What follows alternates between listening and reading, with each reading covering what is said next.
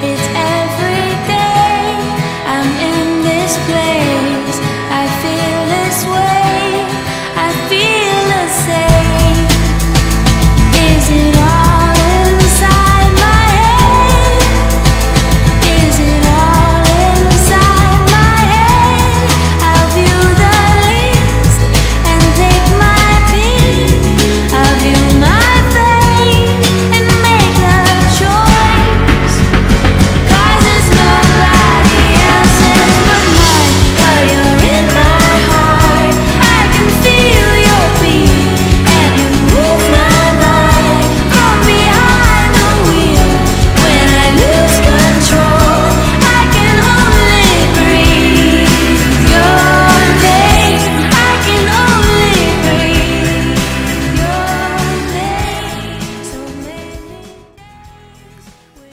¿Qué tal jóvenes?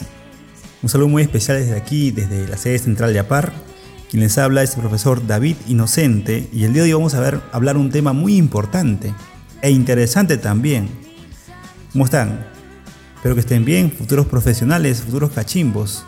Un saludo muy especial también a, sus, a su familia, espero que se encuentren muy bien de salud. ¿Correcto? Así que el día de hoy vamos a hablar de un tema importante. Eh, el tema es aprendizaje. Precisamente lo que tú debes entender y saber cómo es un aprendizaje. un aprendizaje significativo, no para que tú memorices información, sino significativo. ¿Está bien?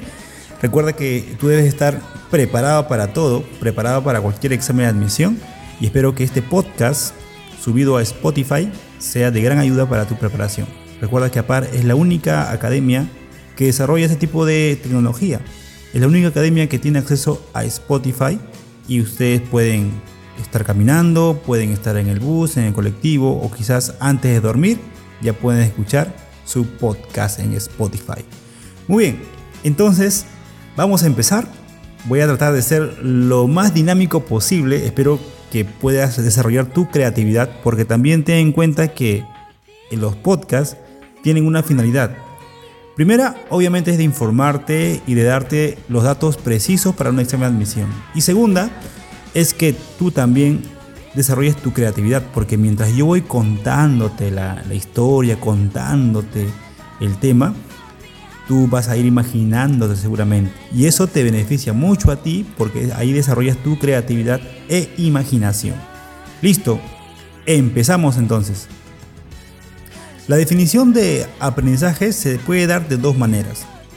Primera, puede darse como proceso, es decir, que importa lo que pasa dentro del cuerpo. A ver, tú me dirás, ¿cómo así profesor?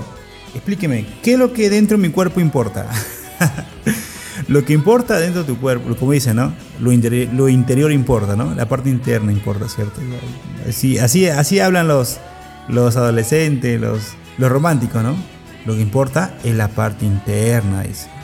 Entonces, ¿qué vas a decir? Qué bonito riñón tienes. qué bonito pulmón.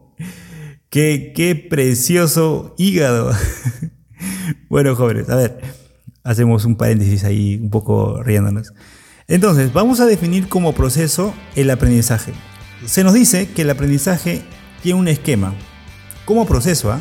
o sea, estímulo, órgano respuesta. Es decir, que importa lo que pasa dentro del cuerpo. Importa qué sucede en tu base biológica de la conducta. ¿Qué? Iskidiki, como dice Adriancito, Iskidiki, ¿qué significa eso? Que significa que la base biológica de la conducta, que es el sistema nervioso, tiene que ver mucho con el resultado de aquella conducta. Es decir, que según la definición de cómo proceso, lo que importa es lo que pasa dentro del cuerpo. ¿Quién lo dice? Lo dice un psicólogo que tiene un bonito nombre. ¿Cuál crees tú? Un precioso nombre. ¿eh? Es David, David, puede llamarse David o David, David Ausubel. También lo hizo tu amigo ¿eh? Burrus, Burrus Skinner. Claro, tu amigo Burrus Skinner. Muy bien, esa es la definición como proceso. Ahora vamos a ver cómo producto. Es decir, lo que importa es el producto final. ¿A qué nos referimos? A lo siguiente. Por ejemplo, John Watson, que es padre del conductismo, John Watson, conocido también como behaviorismo, a su, a su escuela psicológica, dice lo siguiente, que lo que importa obviamente es la conducta, el producto final, por eso se llama definición como producto.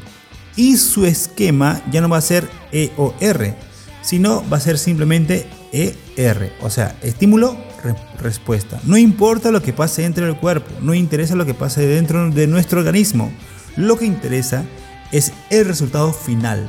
¿Está bien? Final. Ahora, ¿cuáles son las características de este aprendizaje? Te voy a mencionar algunas de ellas. Tenemos, por ejemplo, que obviamente todo aprendizaje tiene un cambio de conducta. Todo, ¿ah? todo, todo. Por ejemplo, aprendiste a manejar bicicleta. Ahora todos los días irás a visitar a tu amigo en bicicleta. ¿Cambió tu conducta? Claro que cambió tu conducta. Aprendiste a encender la computadora. Ahora tu conducta ya cambió. Ahora tú ya sabes cómo encender la computadora. O lo que tú solamente tienes más, más próximo. Aprendiste a jugar free. Free Fire. Como dice, Free Fire. Aprendiste a jugar. Ahora todo el tiempo estás jugando. Pregunta, ¿alteró tu conducta? Claro que alteró tu conducta. Vamos a decir la siguiente característica. Resultado de una experiencia. Cuando tú, por ejemplo, experimentas, tú ya aprendiste información de aquel fenómeno y ya sabes con anterioridad identificarla. Por ejemplo, ¿no? Mi clásico ejemplo, un alumno se acerca al salón, se para en la puerta, en el umbral del salón y respira. Una vez más. ¿Qué está sintiendo? Él dice, acá huele a marihuana. Y la pregunta es, ¿cómo tú sabes cómo huele la marihuana? Ah, entonces ¿por qué? Porque él ha experimentado. Claro. Lo, de, lo descubrimos. Nos exhibiste, dirá. Ya. Es, ese es el aprendizaje, ¿cierto? es resultado también de la experiencia. También el aprendizaje podría decirse que es relativamente estable. ¿A qué me refiero con ello? Me refiero a que un aprendizaje puede cambiar tu conducta en un lapso de tiempo, o sea, un tiempo determinado. Si tú no sigues ejecutando lo que tú aprendiste, te vas a olvidar. Por ejemplo, suele pasar, puede pasar, que quizás tú al inicio, cuando tú eras quizás más adolescente, ayudabas a tu mamá a cocinar. Estabas cocinando. Después ya cuando empezaste a estudiar la universidad, el trabajo, han pasado 20 años y no cocinabas. De pronto, tienes que cocinar. Porque como estamos en casa o en cuarentena, tienes que cocinar otra vez. Entonces, la pregunta, ¿te habrás olvidado? Sí, quizás, ¿cierto? Ciertos detalles te habrás olvidado, ¿no? cuánto es el agua del arroz, en qué forma tienes que cortar la cebolla, algo te habrás olvidado. Entonces es relativamente permanente el aprendizaje. Tenemos también que obviamente el aprendizaje va a ser una interacción entre sujeto y objeto. Siempre, ¿ah? siempre. ¿A qué me refiero con ello? Me refiero que para aprender siempre va a haber una interacción con un objeto. Por ejemplo, cuando te decía que aprendiste a manejar bicicleta, que aprendiste a encender el televisor, que aprendiste a manejar el celular, que aprendiste a jugar Free Fire. Hay una interacción entre sujeto y objeto. ¿Listo? ¿Todo bien hasta ahí, jóvenes? Ah, pero hay conductas que no pueden llamarse aprendizaje. Son conductas simplemente. ¿Sí, profesor? ¿Cuáles? Por ejemplo, la adaptación sensorial. La conducta proveniente de la adaptación sensorial no es considerado aprendizaje. Recuerda ya vino en un examen de admisión. Decía lo siguiente, decía lo siguiente. Marque usted qué alternativa no menciona aprendizaje. Entonces, tú tenías que marcar una de las que yo te voy a decir en estos momentos. Primera, instinto. Toda conducta proveniente del instinto no es aprendizaje. Profesor, profesor, un ejemplo, ya un ejemplo. Un niño cuando presiona el dedo de la madre, por ejemplo. ¿Qué instinto es o qué reflejo? El reflejo de darwiniano, reflejo darwiniano. Eso no es aprendido. Eso no es aprendido. Es un instinto, ¿te das cuenta? Otro, otro. Otra conducta que no es aprendizaje. Tenemos, por ejemplo, la adaptación sensorial. Estás caminando por la calle y de pronto ingresas a un restaurante porque en la calle olía comida, pues. Te sientas en el restaurante, ubicas un lugar solitario, porque solo estás. Y luego, luego ya no sientes la, el olor y el aroma de la comida. Ya no lo sientes. En la puerta del restaurante sí lo sentías, pero ahora ya no lo sientes. ¿Por qué, profesor? Porque tus sentidos ya se adaptaron. Ya se adaptaron. Otro ejemplo, a ver. Yo recuerdo muy bien, hace mucho tiempo atrás, cuando mi tío y yo nos íbamos al mar a sacar cangrejos. No, mi tío la muerte. ¿eh? Yo recuerdo muy bien que mi tío se metía al mar y pisaba la arena, movía su pie y seguramente sentía el caparazón del, cangrejo, se, se agachaba, se, desaparecía de la playa, o sea, se, se zambullía y sacaba el cangrejo y me lo aventaba. Ya, mira, eran 6 de la mañana, jóvenes, 6 de la mañana. Y todavía teniendo en cuenta y considerando que las aguas del mar peruano son frías. 13 grados, 12 grados centígrados son frías por el fenómeno de afloramiento, ¿no? Ya bueno. Entonces yo también pretendía hacer eso, ¿no? Me metí al mar, pero ah, joven, no sabías lo frío que estaba. Y 6 de la mañana todavía había había un frío, pero aso. Pero ¿sabes qué?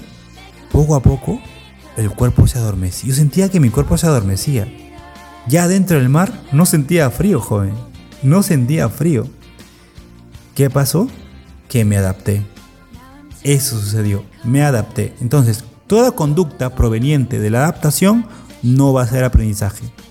Otra, por ejemplo, la maduración. La maduración tiene que ver obviamente con la segregación de hormonas. Ustedes que quizás son adolescentes, que los que me están escuchando la mayoría son adolescentes, y segregan hormonas. Esa conducta proveniente de la estabilización reciente de las hormonas también no es considerado conducta. Ejemplo, profesor. Por ejemplo, a ver, el gusto por el sexo opuesto, la atracción por el sexo opuesto no es un aprendizaje es simplemente la expresión de las hormonas. Como también, ahí, ahí donde ya tú te preocupas, ¿no? Te preocupas de tu aspecto físico, ¿no? Antes ni siquiera te bañabas. ¿Sí o no? ¿Sí o no? No me dejarás mentira. Antes ni te bañabas. Te bañabas que los sábados. Y eso si era verano, si era invierno, dejando una semana que te bañabas. Listo, entonces, esas son conductas que no pueden ser considerados aprendizaje porque son productos de la maduración.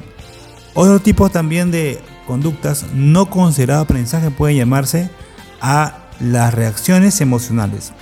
Por ejemplo, el cómo llorar, el cómo enfadarse, el cómo ponerse triste, no lo aprendiste. Se da.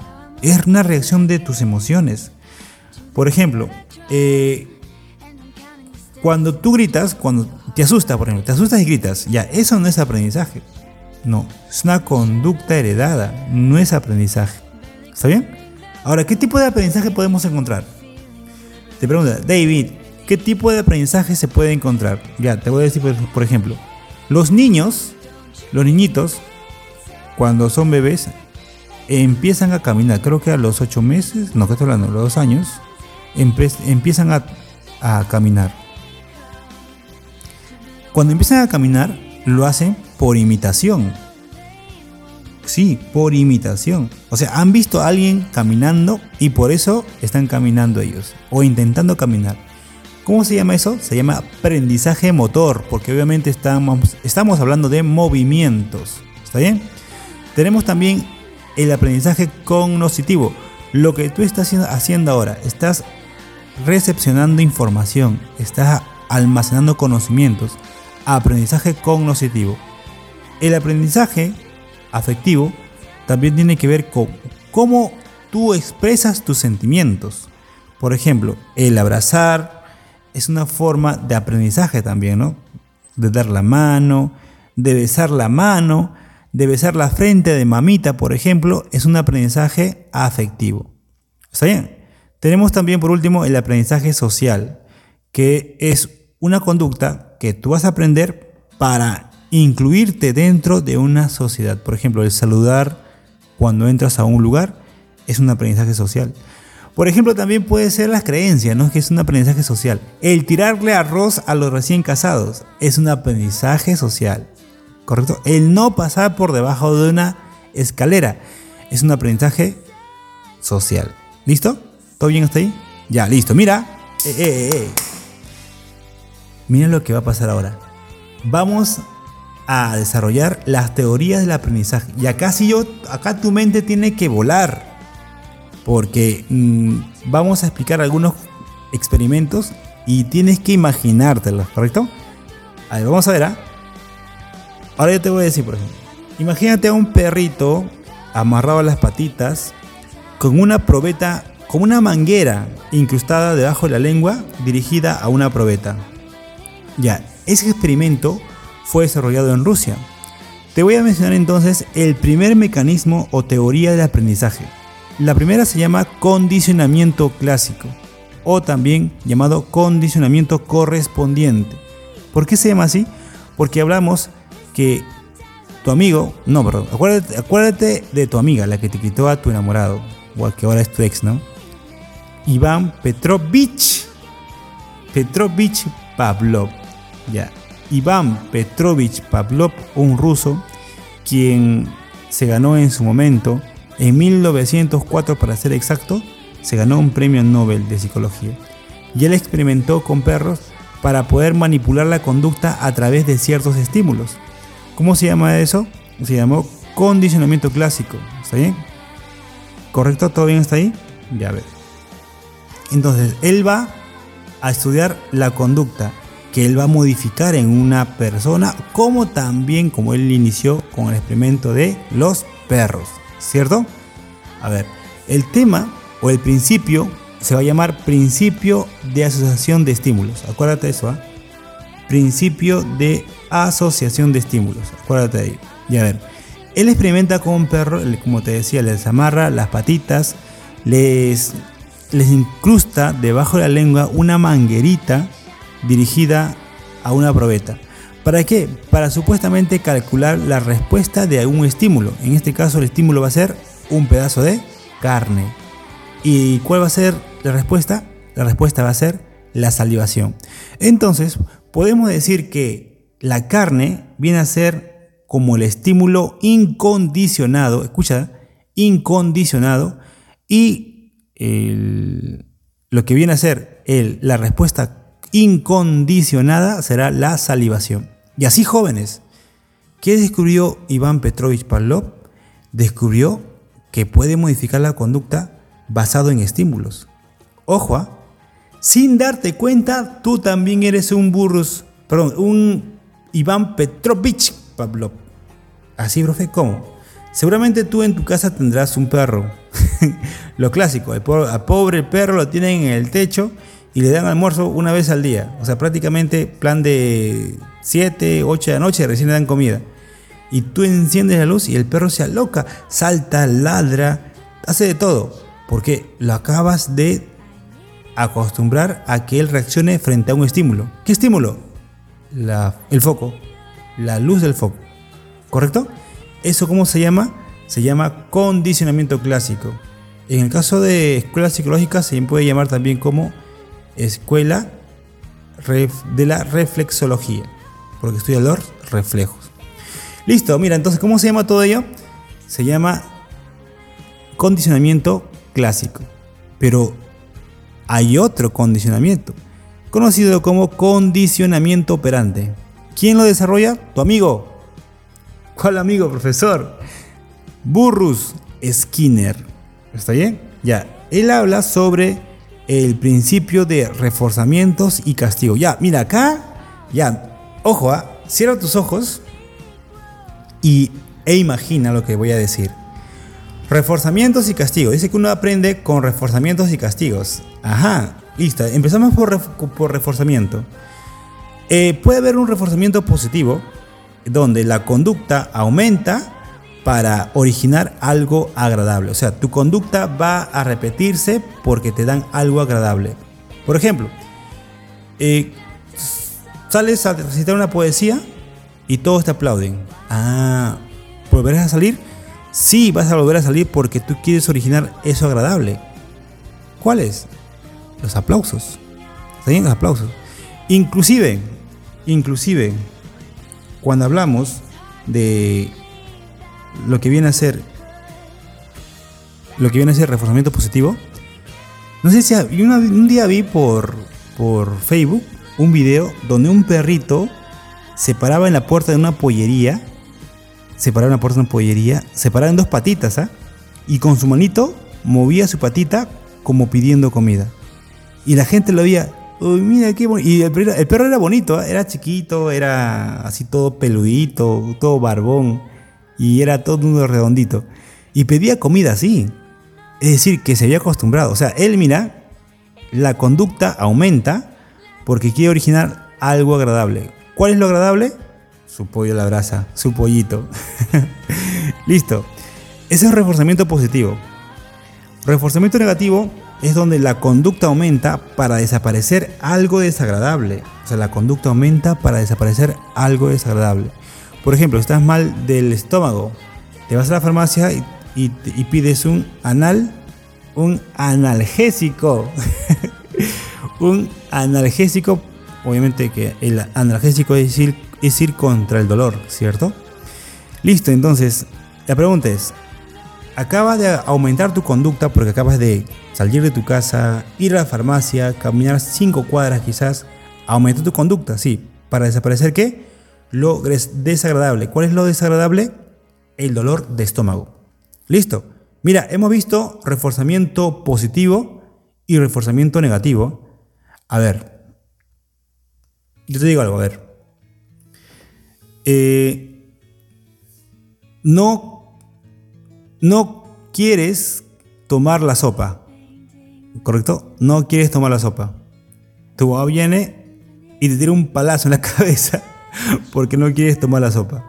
Ya. Pero como te tiró un palazo, ya ahora sí tomas.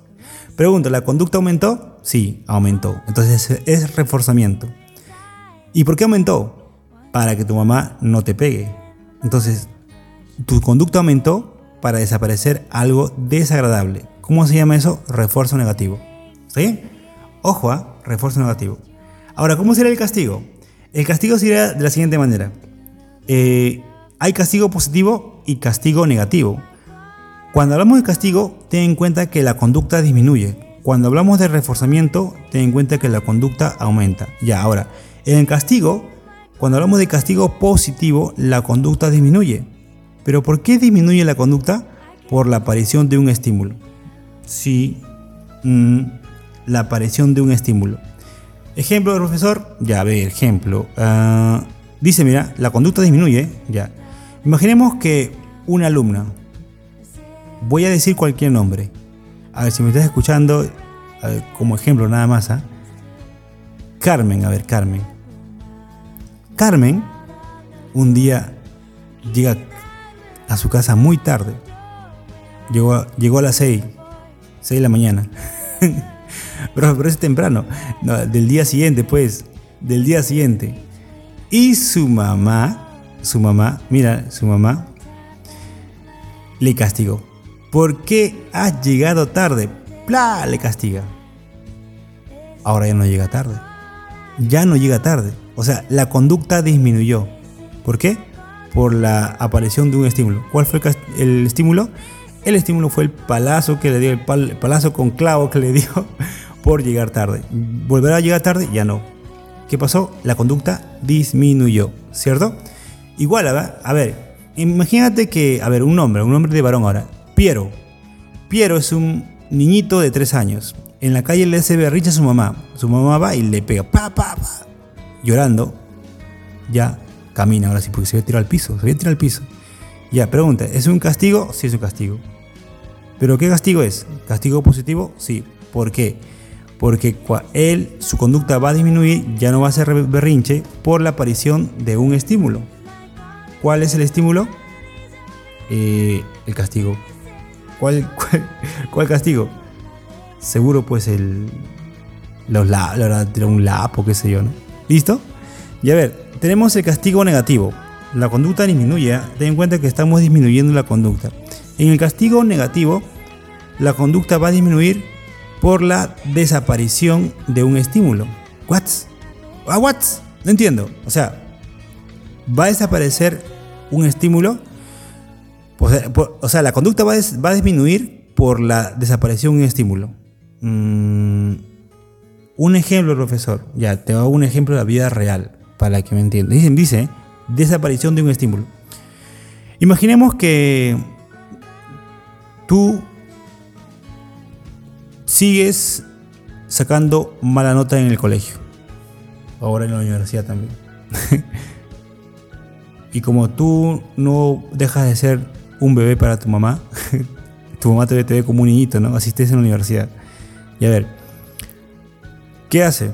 Tu mamá te quita el celular porque estás mucho tiempo distraído.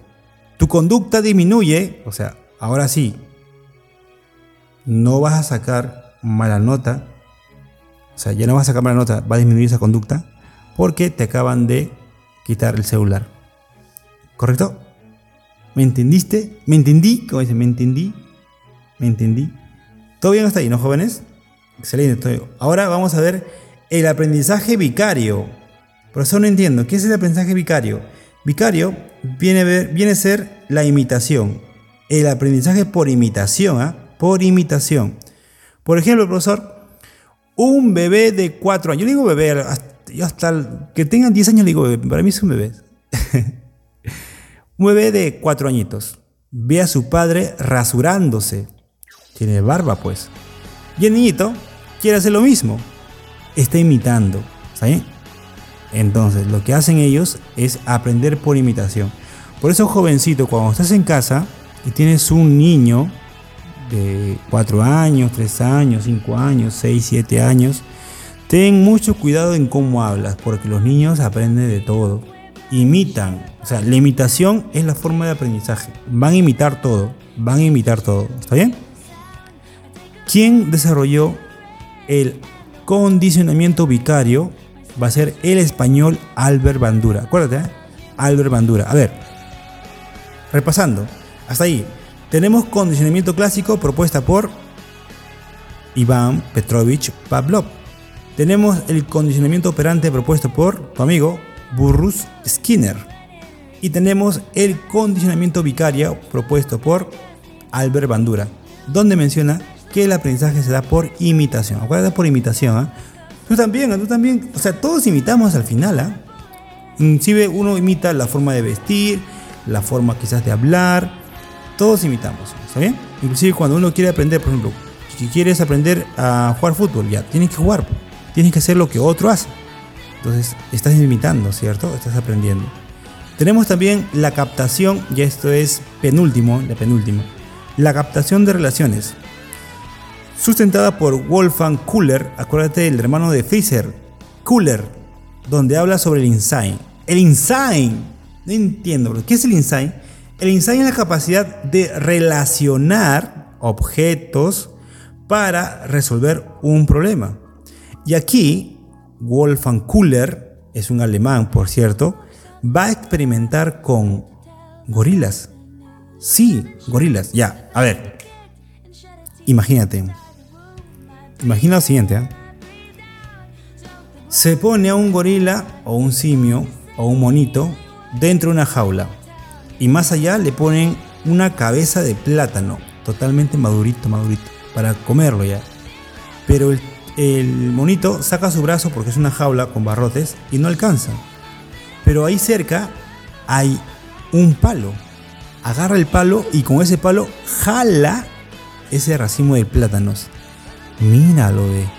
Acaba de resolver un problema que era casi imposible para una especie de vida como la de ella. ¿Te das cuenta? ¿Correcto? Ya. Otro ejemplo. Puso varios monitos en una jaula, pero ya esta jaula era gigantesca, ya era gigantesca. Se colgó en el techo eh, un racimo de plátanos Y los monitos sabían que estaba allí colgado, pero no sabían cómo alcanzarlo. saltaban, saltaban. Pero también pusieron cajas de madera. ¿Qué hicieron? Bandidos. La caja de madera lo pusieron uno encima de otro. Se subieron y llegaron al plátano. La muerte, ¿te das cuenta? ¿Cómo se llama eso? Se llama Inside. Inside. Y por último tenemos el condicionamiento instrumental, desarrollado por Edward Tordick. Edward Tordick. Edward Tordick va a hablar sobre ensayo y error. Pregunta, ¿tú aprendes por ensayo y error? Claro que sí. A ver, ¿cómo aprendiste a manejar bicicleta? Ensayando y equivocándote porque te caías. te caía tu rodilla todo raspado. Este aprendizaje sí, ensayo, o sea, varias veces te subes, aunque te caigas, te vuelves a subir y aprendes. Ensayo y error. Lo mismo sucede muchas veces con los caballos, ¿no? A veces los caballos te botan y no tienes que quedarte ahí, tienes que pararte y subirte nuevamente. Y así aprendes a conducir un caballo. oh, no es conducir, ¿cómo es conducir? A domar un caballo en todo caso, ya. ¿Listo? Ya, a ver. Entonces, un plus. ¿Has escuchado la caja negra de Skinner? Mm, ¿Han escuchado la caja negra de Skinner? Ya, la caja negra de Skinner también habla sobre ensayo y error. Se llama caja negra porque en realidad era una jaula de una paloma que estaba dentro y para que no se estrese le pusieron un mantel negro alrededor, por eso parecía una caja negra. Y entonces lo que sucede, y a ver, mira, alucina, alucina, lo que sucede es que la paloma, como está de hambre, ya dos, tres días que no le da comida, empieza a picotear la pared. Y ellos ya habían colocado un sensor por una de las paredes y justamente cuando presionaba ese sensor, abría una compuerta y caía maíz. Entonces, ¿qué hizo la palomita? Picoteando por todos lados, Picando, picando por todos lados, hasta que picó donde estaba el sensor. Y la palomita vio cómo caía granos de maíz y se comió. Y así otra vez, dos días de hambre. La palomita obviamente no se dio cuenta la primera, ¿no? Se dio cuenta la quinta. La quinta vez ya la palomita picaba ahí nada más para poder alimentarse de los maíz. De maíces, de los maíces. ¿Cierto? ¿Te das cuenta? Ya, eso es el plus con Burrus Skinner. ¿Correcto, jóvenes? Muy bien, espero que hayas alucinado un poquito, que hayas eh, dado rienda suelta a tu imaginación. Espero que haya aportado un poco más. Ya habrá más podcasts en Spotify. Y recordándoles también que APAR es la única que tiene este tipo de plataformas tan potentes, ¿no? Eh, hasta, a ver, en estos momentos, a la producción de este podcast, APAR ya tiene una segunda sede. ¿Está bien? Una segunda sede. Sede física como debe ser. Sede física donde tú podrías ir y pedir que te enseñen algo, una consulta, como debe ser, ¿no? Porque por ahí hay otras academias que no tienen ni siquiera sede física. Pero APAR sí lo tiene. APAR Guacho y APAR Guaura. Cada vez más cerca de ti.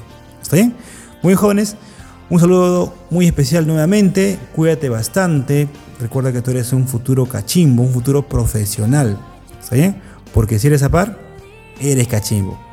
Cuídate bastante y nos vemos en un próximo podcast. Chao, chao.